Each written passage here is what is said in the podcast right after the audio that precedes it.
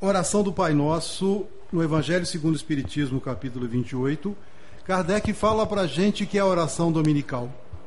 Eu pensava antigamente que oração dominical, porque a gente fazia no domingo, e comecei a pesquisar e ouvir alguns, alguns expositores espíritas mais abalizados que eu, e eles falaram que oração dominical vem de Dominus, que quer dizer Deus, a oração a Deus.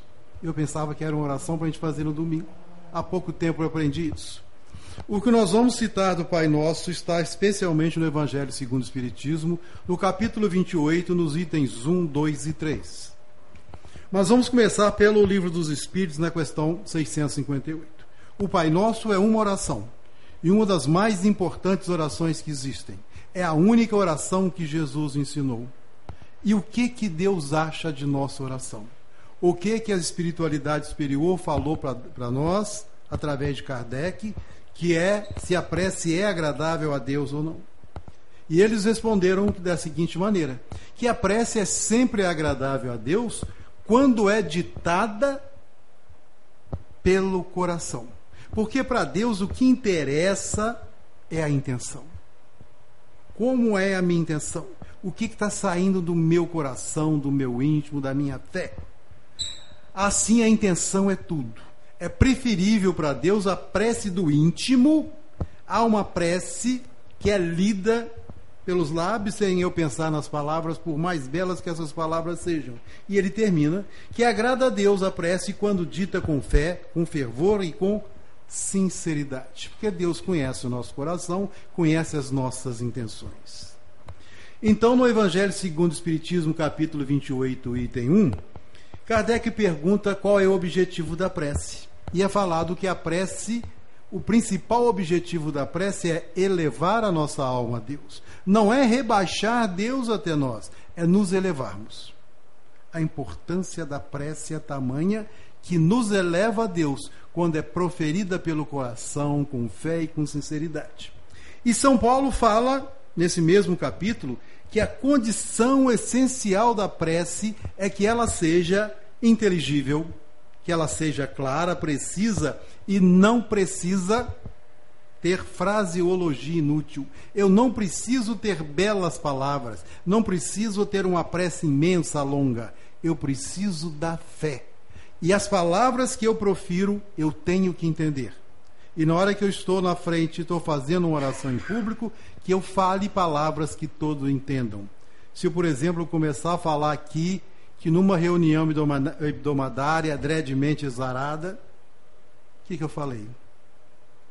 Que nessa reunião semanal previamente marcada, é preferível, nessa reunião semanal já está marcada, falar com palavras simples que me toquem o coração, que eu entenda saiba o significado de cada palavra e quem está me ouvindo, se por acaso eu estiver fazendo a prece em público, tenha condições de me entender claramente. Isso que São Paulo nos fala. Continua no Evangelho segundo o Espiritismo, no capítulo 28, no item 2, no prefácio, que o Pai Nosso é o mais preciso e perfeito modelo de concisão, de brevidade continua falando que o Pai Nosso é uma obra-prima de elevação, de sublimidade, na simplicidade com que Jesus nos ensinou. Porque o Espírito Superior não complica, ele simplifica.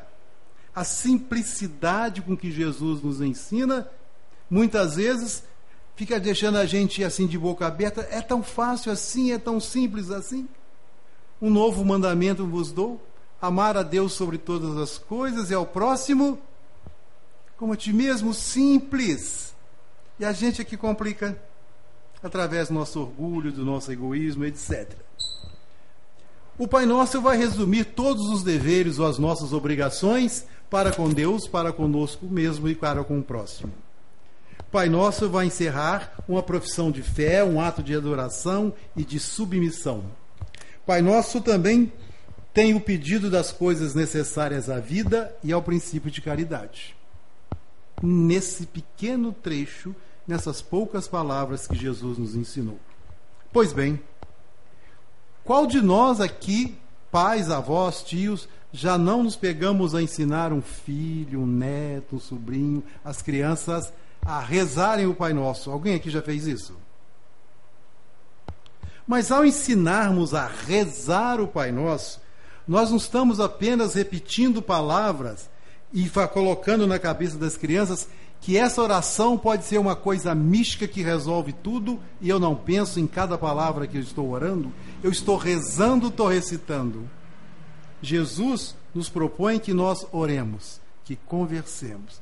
Pai Nosso não é, não são palavras místicas que vão resolver todas as coisas. Se está ensinando o Pai Nosso para as crianças, ou orando ou rezando o Pai Nosso como uma coisa mística. Parênteses, já viu o jogador de futebol quando vai, acaba um jogo, vai começar a gritaria e a velocidade que eles falam o Pai Nosso, com coisa que se quanto mais gritar, mais rápido vai chegar? Será que naquele momento está analisando frase por frase, palavra por palavra? E nós, quando oramos o Pai Nosso, o que fazemos?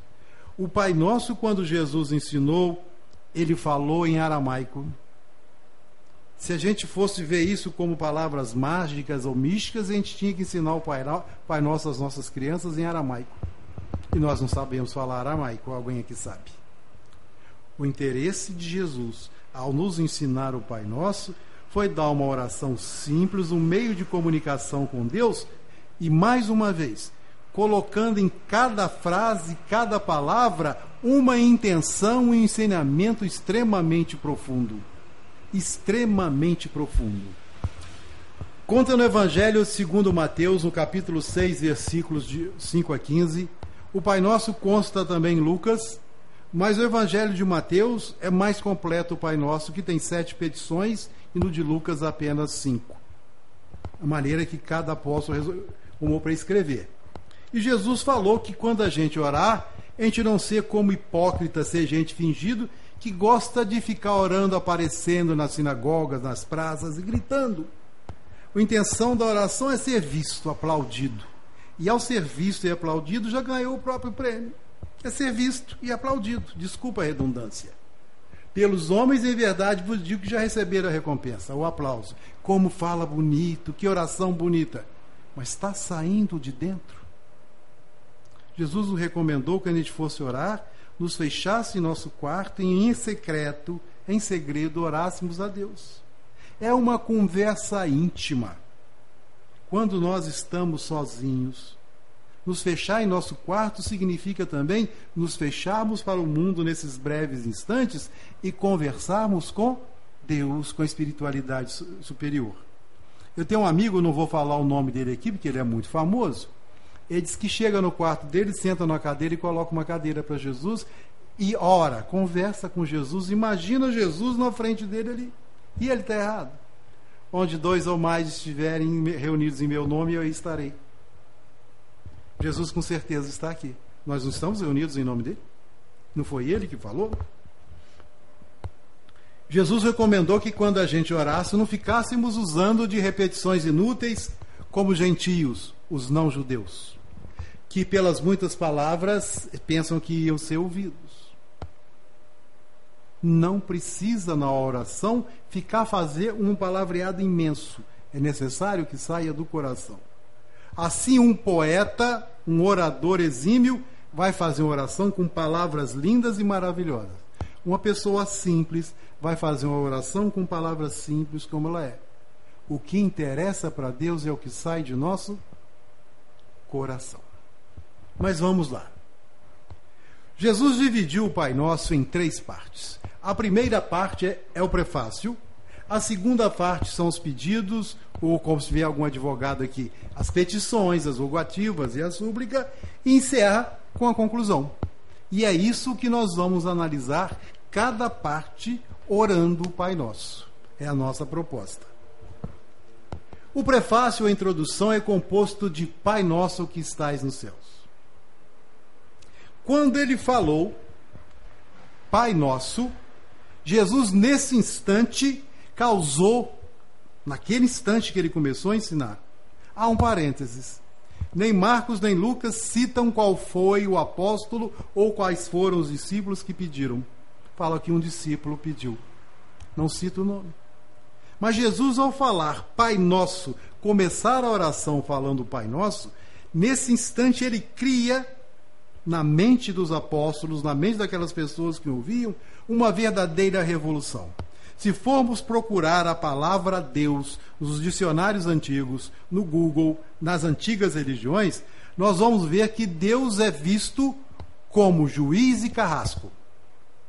Deus, uma pessoa, Deus era um ser para ser adorado, mas era um ser para a gente ter um extremo medo. Porque Deus é juiz e carrasco. E Jesus chega, em todo ensinamento, ele se refere a Deus como pai, não como juiz e carrasco. Dá para entender um pai sendo juiz e carrasco ao mesmo tempo, que pune e castiga, ou um pai é uma pessoa que protege e educa. Deus, tá, Jesus está tirando toda aquela ideia que vinha do Antigo Testamento de um Deus juiz, punitivo e carrasco para um Deus que protege educa e ensina. Pai nosso, ele fala. E é outra coisa muito importante. O que Jesus quer falar quando ele fala Pai Nosso? O que é que Jesus quer dizer quando fala Pai Nosso? O que é que nós devemos sentir quando começamos a oração, Pai? Não estou tratando de um ser qualquer. Estou me referindo a nosso Pai. No livro dos Espíritos, a primeira questão é: o que é Deus? inteligência suprema, causa primária ou causa primeira de todas as coisas. É a este ser de inteligência suprema, suprema que é a causa de tudo que existe no, no universo, de tudo que existe em todo o universo, que eu estou me dirigindo, porque eu sou filho de Deus. Mas quando eu falo isso, o que, que Jesus quer dizer com isso? Que quando aceitamos esse Deus como Pai, conforme Jesus nos ensinou, eu estou criando um vínculo, eu estou criando um vínculo, e isso é muito importante que eu tenha na consciência com o nosso Pai. Porque Deus é nosso Pai, é o Pai nosso de todos nós. Assim, meus irmãos, cada vez que eu falo Pai Nosso, estou me referindo ao Criador do universo e o de Criador de cada um de nós. E eu estou criando um vínculo porque quando eu aceito Deus como nosso Pai, não como meu Pai, como nosso Pai, eu crio um vínculo com cada um de vocês que estão aqui no centro ao vivo me vendo e aos que vão me ver na televisão. Mas eu criar um vínculo de irmandade aqui com vocês está muito fácil. Muito embora seja uma quarta-feira, oito horas da noite, chegamos aqui limpos, de banho tomado, cheiroso, não é? Não é fácil abraçar vocês, gostar de vocês? Todo mundo está bonito, limpo, cheiroso.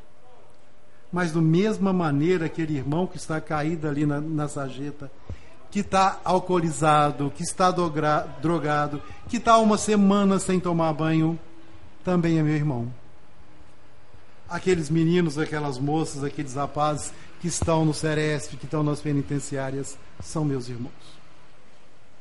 E o pior, quando eu não considero irmão, não trato como irmão o meu próximo mais próximo, que está em minha família. Quando eu falo Pai Nosso, eu estou criando um vínculo com toda a humanidade, com cada irmão que está aqui, encarnado e desencarnado pobre, rico, não importa a cor, a raça, a religião, é meu irmão. Estamos em estágios diferentes, temos gostos diferentes, mas somos irmãos. E de que maneira eu vivo essa irmandade com o Pai Nosso? Elegendo uns como preferido e afastando outros. Quando eu estou falando isso, estou falando para as orelhas mais próximas da boca. Estou falando para mim pensando no que eu faço. Quando eu saio daqui, entro no carro, fecho os vidros e quando batem na porta eu não abro. Justifico que é para comprar droga, que é para comprar cachaça. E às vezes o irmão está aqui precisando de um sorriso. É tanto o meu irmão quanto a minha família, quanto vocês. Esse vínculo, quando eu falo Pai Nosso, é extremamente importante. Depois dessa introdução, onde eu reconheço Deus como Pai de todos, como eu me reconheço como irmão de cada um. que não sou melhor do que ninguém, que eu não sou superior a ninguém, reconheço isso de coração nessa oração, eu vou começar a fazer meus pedidos ou as minhas petições. E o primeiro pedido que a gente faz é santificado, Pai nosso que estais nos céus. Que céu é esse? Onde é o céu? É todo o universo. Onde é o céu? Minha consciência. Minha consciência. Santificado seja o seu nome. Eu peço para que eu seja capaz de santificar o nome de Deus. O que é santificar? O que é bendizer o nome de Deus? Olha o que Jesus está colocando em poucas frases para a gente refletir. E o que é santificar o nome de Deus? É eu acordar todas, todas as manhãs e ir vivendo a vida por viver, ignorando Deus, ignorando os irmãos, não ter gratidão pelo que, tudo de bom que me acontece, não ter gratidão pelas lições que eu recebo das minhas provas e minhas expiações. E uma das maneiras de ser, de santificar e bendizer o nome de Deus, vou pulei alguma coisa aqui, de santificar o nome de Deus, é aprendermos a termos gratidão. Gratidão pela família que eu estou, que é a família perfeita, que deu um trabalhão danado para reencarnar. Eu tive um projeto biológico, teve um projeto social, um projeto espiritual, meu corpo foi escolhido. Eu dei palpite se a minha, se a minha reencarnação foi semi-compulsória, foi semi-voluntária. Estou dentro da família que me recebeu com amor. Estou dentro da religião que está me fazendo crescer. Tenho um emprego que me dá sustento. Tenho o corpo perfeito ou não, mas é o corpo que eu preciso para crescer. Eu sou grato a Deus. Exalo a gratidão.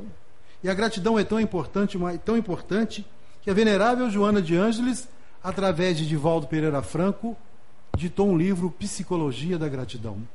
E fala que ao sermos gratos, elevamos o nosso coração. E o sentimento de gratidão nos eleva a Deus. E uma das maneiras de louvar, de santificar e bendizer o nome de Deus é sermos gratos a Deus aos espíritos superiores, aos espíritos que nos acompanham, encarnados e desencarnados, nos ajudando e sendo exemplo na nossa evolução, no nosso progresso. E ele continua o segundo pedido: venha a nós o reino de Deus. Por que, que a gente pede que venha a nós o reino de Deus? Porque de Deus só pode vir coisa boa, pode falar alto. De Deus só vem coisa boa. Quando vem o reino de Deus, eu quero que venha para mim, para os meus irmãos, para a humanidade, coisa boa. Que eu saiba respeitar a decisão de cada um, a religião de cada um. Que venham coisas boas de Deus. Que o reino de Deus não é um reino de comida nem de bebida. O reino de Deus é o reino de justiça, reino de paz e alegria na consciência. Quem nos diz isso é Paulo na carta aos Romanos, no capítulo 14, no versículo 17. É um reino de justiça, de irmandade, de paz, de paciência, da ciência da paz, de alegria. Porque quando a gente está com a consciência tranquila, estamos cientes que a lei de Deus está escrita na consciência de cada um de nós, a gente tendo essa consciência, essa certeza, a gente pede que esse reino, essa conscientização de Deus Pai, essa conscientização de cada irmão é filho do mesmo Pai. Eu começo a ser grato e a melhorar. O reino de Deus não é comida, bebida, não é um reino físico. É um reino de intimidade com Ele, de gratidão, de sabedoria, de justiça e paz, que me leva a ter felicidade na medida do possível num planeta de provas e expiações. É o reino que me causa alívio. Vinde a mim todos que estáis cansados e estropiados, e eu vos aliviarei. Jesus não falou que ia nos carregar no colo. Vai nos aliviar através do conhecimento da verdade. E continua e por que queremos que o reino de Deus venha até nós? Porque só quando esse reino de Deus vier até nós, a todos nós, e ele está vindo aos poucos, esse planeta de provas e expiações vai mudar verdadeiramente para um planeta de regeneração. E já estamos vivendo esse momento de extrema importância. Nós somos atores e espectadores da transformação que está ocorrendo nesse orbe, de um mundo de provas e expiações onde o mal está prevalecendo, para um mundo de regeneração onde o bem vai prevalecer. E depende de cada um de nós implantar esse reino de Deus em cada um de nós, para que isso aconteça. Terceiro pedido: seja feita a tua vontade na terra como nos céus. Aí é que dá problema, né? E quando não coincide com a minha? E qual é a vontade de Deus? Qual é a vontade de um pai, de uma mãe, em relação ao filho? Que ele cresça, que se transforme, que seja um ser humano o melhor possível. E a vontade de Deus? Será que nós, pais imperfeitos, quando o filho pede um pão, a gente dá uma pedra? Quando um filho está com a bicicleta, vai descer uma ladeira íngreme, a gente sabe que ela, a bicicleta não tem um bom freio, a gente deixa.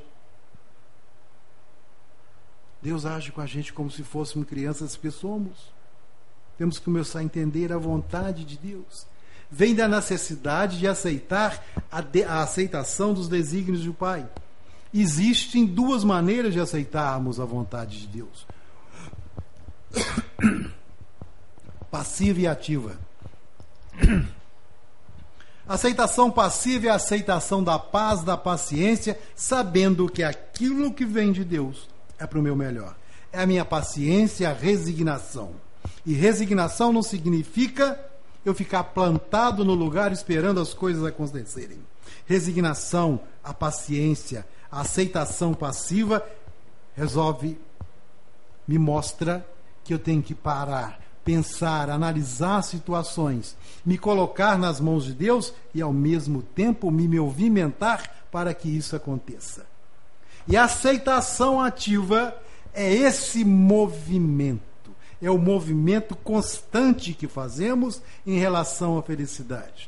Jesus nos explicou isso nas bem-aventuranças.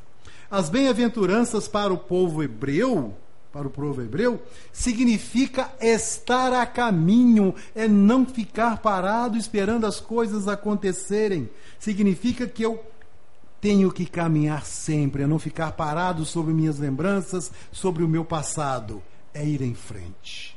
E para o povo grego, para a filosofia grega, as bem-aventuranças significam a felicidade suprema que é o que nós um dia vamos alcançar quando formos espíritos relativamente puros. E a aceitação passiva e ativa dos desígnios de Deus me leva a caminhar para um mundo melhor, para o interior melhor, para ser um homem, um ser humano melhor, porque eu sei que de Deus só vem para mim o que é o melhor.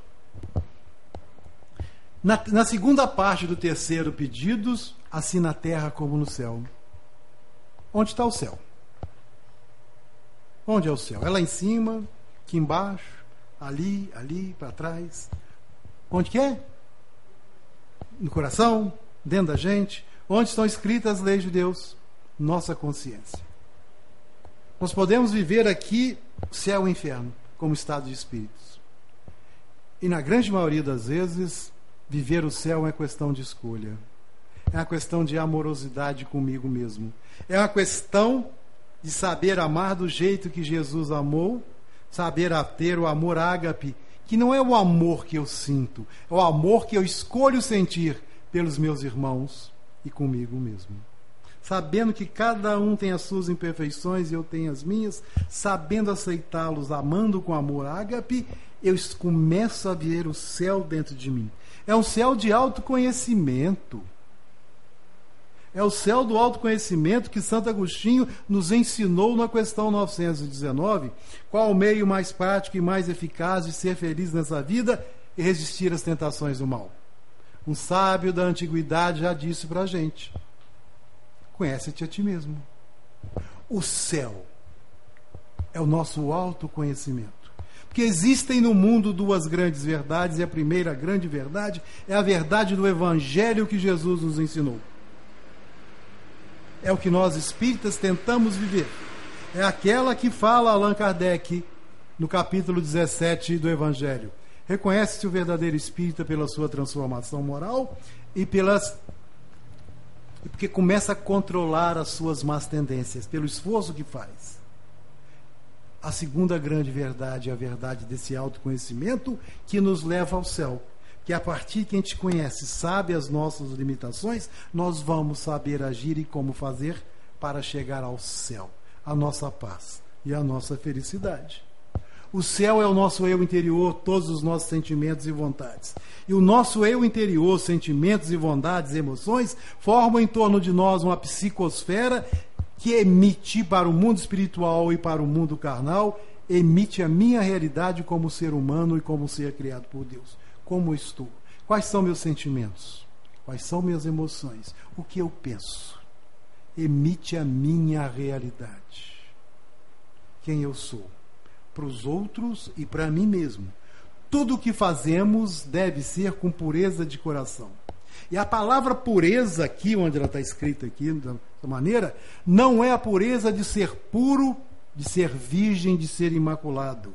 A palavra pureza, nesse instante, está sendo falada para a gente de não ter dicto, dicto, dictomia de pensamentos a palavra pureza que está no, no, no, Sermão da Montanha, a palavra pureza que coloca no nosso estudo, está aí a não ter pensamentos diferenciados entre bem e mal. Eu serei um espírito puro, a pureza aí está relacionada quando eu tiver meus pensamentos, meus sentimentos e minhas emoções, minhas emoções direcionadas inteiramente e só para o bem. Conseguir cortar totalmente o meio, o mal da minha vida é isso que significa pureza. E Kardec gradua isso para a gente no capítulo 8 do Evangelho segundo o Espiritismo, quando ele nos fala, está lá no finalzinho do capítulo, que aquela pessoa que nem sequer pensa no mal, este já atingiu a perfeição. Somos nós? Eu não sou. Aquela pessoa que ainda pensa no mal, mas o repele, esse está a caminho. Somos nós, não somos? a gente fica com o mal o tempo todo. De vez em quando uma raivinha, essas coisas, ainda nós estamos num processo de autoconhecimento, de melhoria, mas a gente deixa o mal ficar no nosso coração? Não somos nós. Pensamos no mal ainda, mas o repelimos. E ele termina falando que aquele que pensa no mal e não se importa, não há progresso feito. Em que situação está em relação à pureza de nosso coração? Como está o nosso céu? Como está a nossa paz? O quarto pedido é o pão nosso de cada dia nos dai hoje. Que pão é esse? Que pão é esse? Qual o significado da palavra pão? Desde o Antigo Testamento, Moisés, ao, ao, começar a livrar o povo judeu da escravidão, eles atravessaram o deserto e caía o pão dos céus, o maná que hoje é a hóstia dos nossos irmãos católicos, que gerou. O maná ainda cai no deserto aí até, até hoje, nos orvalhos. O pão tem um significado de alimento e de sustento para o corpo. Jesus, quantas e quantas vezes ele usa essa figura do pão? Tomai e comei todos vós ao cortar o pão e distribuir para os apóstolos, seus irmãos. O pão de sustento do corpo o pão do sustento do trabalho. Mas tem um significado de pão que Jesus dá à oração do Pai Nosso, o significado do próprio Jesus. Eu sou o pão que desci do céu. E o pão que desce do céu, que Jesus se auto-identifica, é o pão do conhecimento. É o pão mais precioso que existe em nossas todas as nossas existências que existem em nossa vida. É o pão do conhecimento. E esse pão do conhecimento nos é distribuído dia a dia por Deus. O pão nosso de cada dia nos dai hoje. O conhecimento principal é o conhecimento de Deus. E Deus se dá a conhecer, Deus se revela aos poucos, em cada nação, em cada estágio da terra. Lá na Índia, Deus se revelou através do, da, da, reencarnação, se revelou através de Madre Teresa de Calcutá. Vemos aqui na Bahia se revelando através de Irmã Dulce. São Francisco de Assis na Itália se revela, revelou em Uberaba através de Chico Xavier, se revela para cada nós espírita em cada palestra pública, em cada grupo de estudo, em cada grupo de estudos onde pegamos os livros espíritas. 400, mais de 420 livros escritos pela psicologia de Chico Xavier. A quantidade imensa de livros pela psicologia de Divaldo Franco, etc, etc. A conhecimento de Deus, das coisas do Espírito, nos vem pelo Espiritismo através da leitura, do estudo e principalmente do exercício. O pão nosso de cada dia nos dai hoje é o pão do sustento do corpo e da alma, e o sustento da alma é o pão do conhecimento. Do conhecimento da ciência, do conhecimento de Deus e do autoconhecimento. Essas três coisas têm que viver em nossa vida de maneira gradual e constante. Por isso é que é a cada dia. O pão nosso de cada dia nos dai hoje. O pão do sustento. Passei errado aqui. O pão do sustento. E por que, que eu falo o pão nosso de cada dia nos dai hoje? Eu podia falar para Deus, ou Jesus podia ter nos ensinado. O pão nosso de cada dia nos dai, nos dai o pão o sustento material, espiritual de conhecimento de uma vez? Seríamos capazes de absorver isso tudo? Já pensou se ele nos desse o sustento material todo de uma vez? Toma aqui, tem tudo para você viver, os 100 anos que você tem que viver aqui encarnado. O que, que nós faríamos com isso? A gente ia deletar e depletar esse pão de sustento rapidamente. O pão é uma conquista diária é a conquista a cada dia que eu acordo, agradeço por ainda estar encarnado e vou procurar o sustento do corpo, o sustento da alma e o meu conhecimento. Não só lendo, o meu conhecimento através da vivência com os meus irmãos. Que os meus defeitos, os meus pontos a melhorar, são eu reflito no irmão. Aquilo que me incomoda no meu irmão, são os meus próprios defeitos. O pão nosso de cada dia nos dai hoje.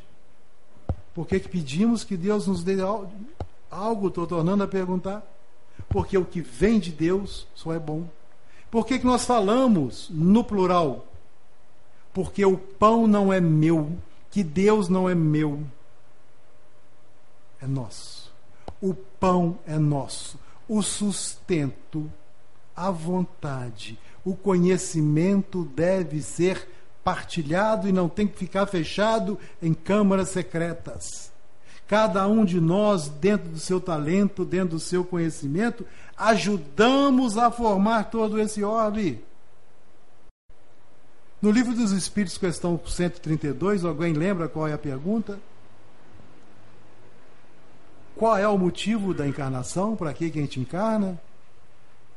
A gente encarna para melhorar, para servir a Deus, para melhorar as condições do mundo, através das nossas expiações, das nossas missões.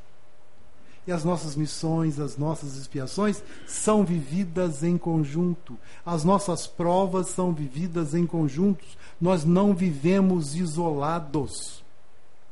Nem o feijão que nós comemos hoje, nem o leite que nós tomamos de manhã, fizemos isolado, que alguém plantou feijão, Alguém colheu feijão, alguém levou feijão para o supermercado, alguém embalou o feijão, alguém fez o feijão que eu comi, alguém fabricou a panela, alguém fabricou o fogão, alguém colocou água, alguém colocou o gás. Eu não faço nada sozinho. Cada um de nós, na sua capacidade de servir, de amar, de estarmos juntos. Por que falamos no plural? Porque é para todos nós. O sustento e Deus é para todos nós. E finalmente, por que que nos dai hoje? Jesus nos ensinou a orar. E no Evangelho segundo o Espiritismo, capítulo 27, item 22, ele explica o motivo desse pão nosso, da nossa oração, da conversa com Deus. Renato, você pode me auxiliar nisso? é o Evangelho segundo o Espiritismo, capítulo 27, item 22. Por favor.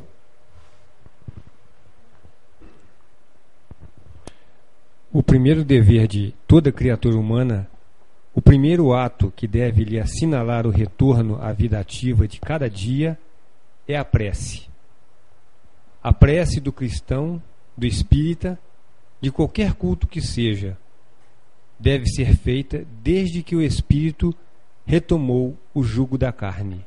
Olha só, gente. Desde que a gente retome o jugo da carne, acordei.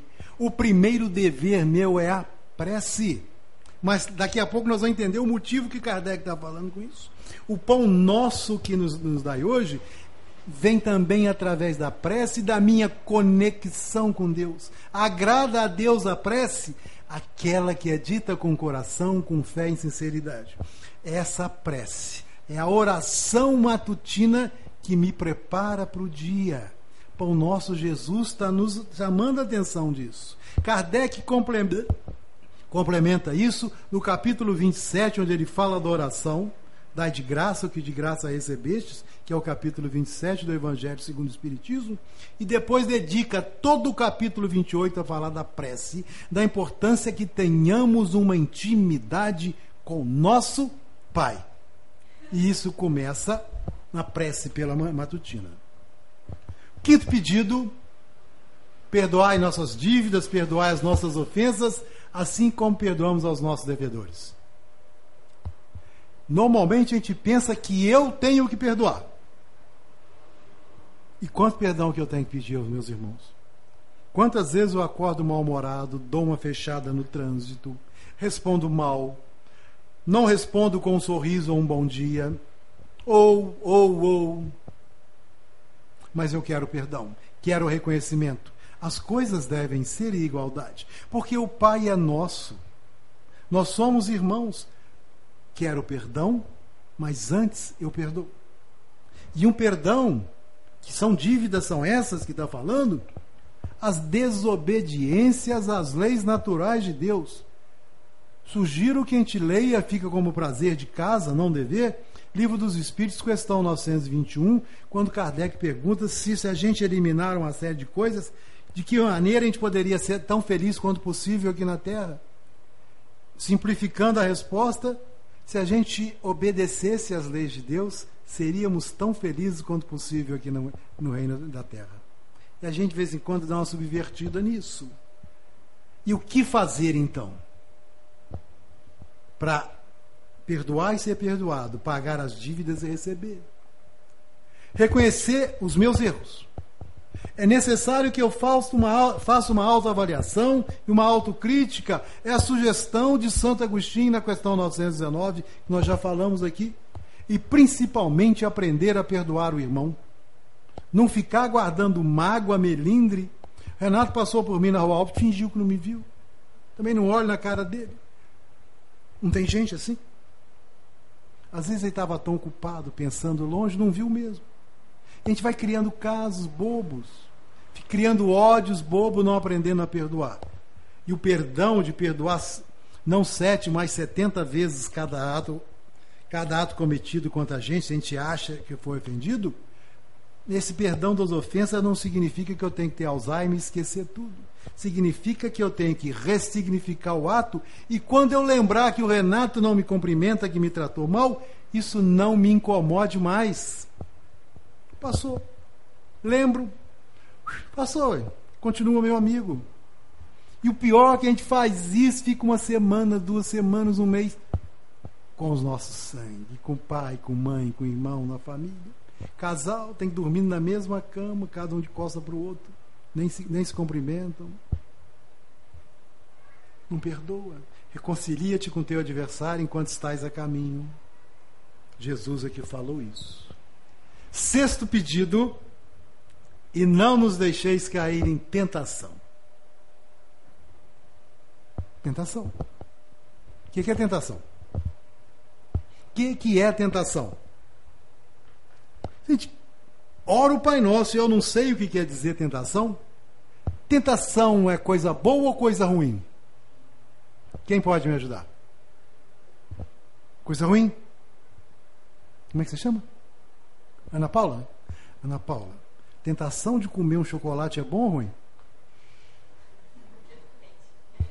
Tá. Tentação de namorar é bom ou ruim? Tentação de um abraço da mamãe bem carinhoso é bom ou ruim? Tentação de uma feijoada pode ser bom ou ser ruim. Tentação para ganhar dinheiro pode ser bom, é bom ou ruim? Depende. Ah,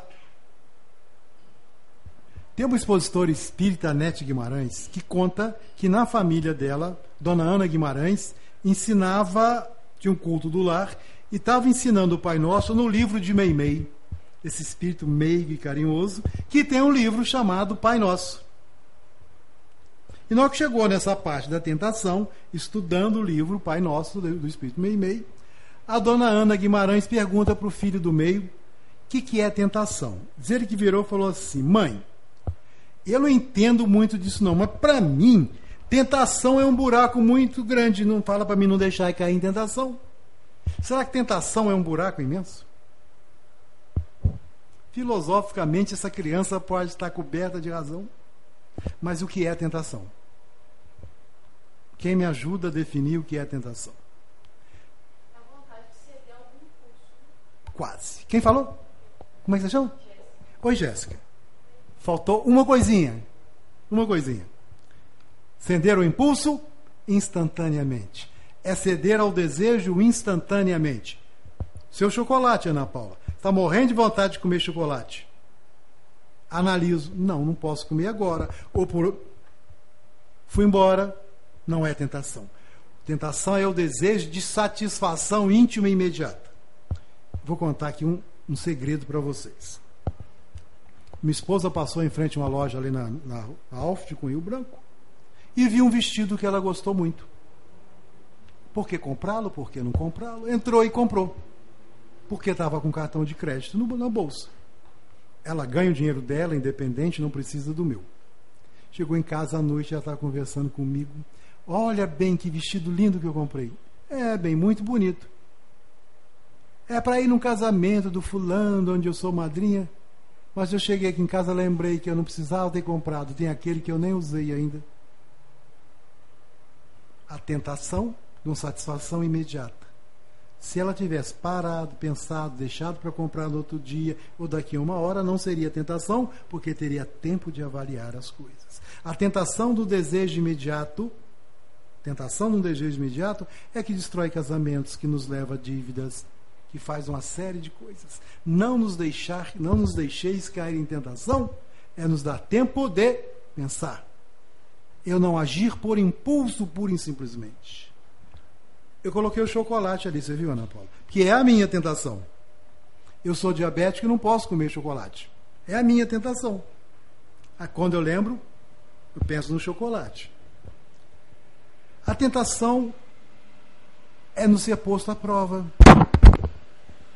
São as nossas necessidades de vencermos as nossas provas. E provas significam as nossas experiências que temos que passar nessa vida agora que nós estamos encarnados é vencermos as nossas tentações, vencermos as nossas provas, e quando a gente já venceu, não preciso mais dessa prova. Quando eu já venci a tentação do chocolate, eu vou comer chocolate quando eu quiser, não por necessidade, tentação, querendo satisfazer um desejo imediato. É por isso que tenho ciúme, por isso que eu me sinto dono dos outros. Imediatamente eu quero só para mim. É uma coisa muito egoísta também. Não nos deixeis cair em tentação é ser posto à prova. Nesse momento, nós estamos pedindo a Deus que nos dê força para sairmos vitoriosos dos variados testes que temos que passar em cada existência. E por isso não é agir por impulso, não é reagir, é saber agir em benefício próprio e dos irmãos. O jogo é uma tentação. Olhar indiscreto é tentação. Chocolate é tentação. Eu posso controlar isso? Dá um tempo agir? Não nos deixeis cair em tentação. Mas ele continua falando: não nos deixeis cair em tentação. Dou uma paradinha aqui. No livro dos Espíritos, questão 660, quando Kardec pergunta aos irmãos imortais se a prece torna um homem melhor, fala em tentação. O livro dos Espíritos cita a tentação 27 vezes. A Bíblia começa no capítulo 3 da Gênesis, da Gênesis, falando da tentação que Eva fez em Adão para comer o fruto proibido. Não é maçã, nunca falou que é maçã, é o fruto proibido. A tentação está ali no começo, a nossa prova, a nossa resistência. Passamos isso enquanto precisamos. Mas a prece torna um homem melhor? Olha as respostas que os irmãos deram para a gente. Sim, quem ora com fervor e confiança é mais forte contra as tentações do mal. E Deus envia bons espíritos para assisti-lo. É um socorro nunca recusado quando pedido com sinceridade. Estou tentado a trocar um telefone celular que o meu está ótimo, porque veio um mais novo agora. Tem um S10 que dobra. Preciso dele. Posso orar para isso? Para ter juízo? Vigiar e orai. Preciso disso realmente. Tem que gastar esse dinheiro. Aqueles homens assim que estão olhando a menina mais nova, precisa disso para se, se mostrar mais macho. Quantos casamentos desfeitos nisso? A prece. Torna melhor a gente, porque nos torna mais forte contra as tentações e nos envia os nossos amigos espirituais a nos proteger. Os espíritos podem ler seus pensamentos, podem dirigir muito mais do que vocês pensam. De a miúde, eles nos dirigem. Quem a gente quer que nos dirigem? Um amigo espiritual sincero, verdadeiro, nosso anjo da guarda ou, ou outros? Vigiai e orai. E a segunda parte, não nos deixeis cair em tentação, mas livrai-nos do mal. Tentação e mal são coisas diferentes. Senão Jesus não tinha falado isso. O que, que é o mal? O que é o mal? Mal é tudo aquilo que vai contra a lei de Deus. E eu acho que no livro A Gênese, no capítulo 3, item 6, Kardec coloca para nós a melhor definição de mal. O capítulo 3 está falando sobre o bem e o mal. E nesse item 6, Kardec coloca para a gente uma definição de mal que, nos, que vai nos levar a pensar. O que é esse mal? O que, que eu faço comigo? É, é isso que está escrito lá. Todavia, os males mais numerosos são aqueles que o homem a si criou pelos seus próprios vícios. São, são os provenientes do seu orgulho, do seu egoísmo, de sua ambição, da cupidez, dos seus excessos em tudo. Na questão 913 do Livro dos Espíritos, Kardec pergunta de onde vêm todos os vícios. E nos é respondido: examinai cada um deles e vereis que o germe está no seu egoísmo, no nosso orgulho. E nos livrai-nos do mal, nos livrai do nosso egoísmo, do nosso orgulho. Porque a pessoa egoísta não tem irmão, não considera o outro com irmão. Quero tudo para mim de imediato. A pessoa egoísta é muito mais tentada. Jesus colocou essa frase junta para nos, nos lembrar que a tentação é a satisfação de um desejo imediato. E que o mal é derivado do nosso egoísmo. Está no capítulo 3 da Gênesis. Conclusão assim seja. Outra grande responsabilidade Jesus coloca em nossas mãos. Porque quando eu falo, quando eu falo assim seja, significa que eu estou aceitando tudo aquilo que Deus coloca na minha vida, que eu sei que é para melhorar. Na exata medida, na exata forma. Que quando eu estou encerrando a nossa prece, a nossa oração do Pai Nosso, nós estamos colocando nossas esperanças, nossos desejos nas mãos de Deus. E gostaríamos que assim fosse. Porque Deus é muito mais inteligente e mais sábio do que eu.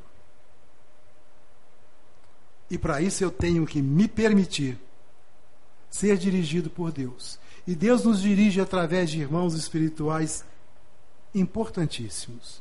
Aqueles que avalizaram, são os avalistas da nossa reencarnação. No capítulo 27 que o Renato deu lá sobre a prece, fala tudo aquilo que pedires em prece, acredito que já foi dado.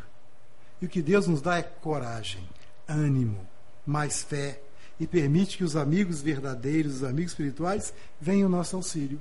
e que sejamos também capazes de fazer por nós mesmos aquilo que é de melhor para a gente e para o mundo.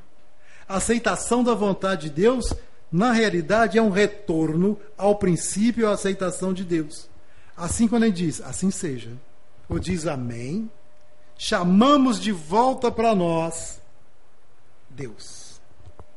E guardamos conosco essa última impressão da Sua presença constante, porque eu estou vivendo o Pai Nosso na Sua plenitude. E para isso é necessário que eu aprenda a orar, a conversar com Deus através desse Pai Nosso, com palavras simples, mas com fé e com sinceridade. Que eu aprenda através desse, desse Pai Nosso a vencer minhas tentações, meus vícios, agindo como Jesus nos ensinou, com amor, porque somos todos irmãos. Assim a gente roga a Jesus que nos abençoe. E a Deus, muito obrigado por ser esse Pai amoroso, justo e bom. Muito obrigado pela atenção.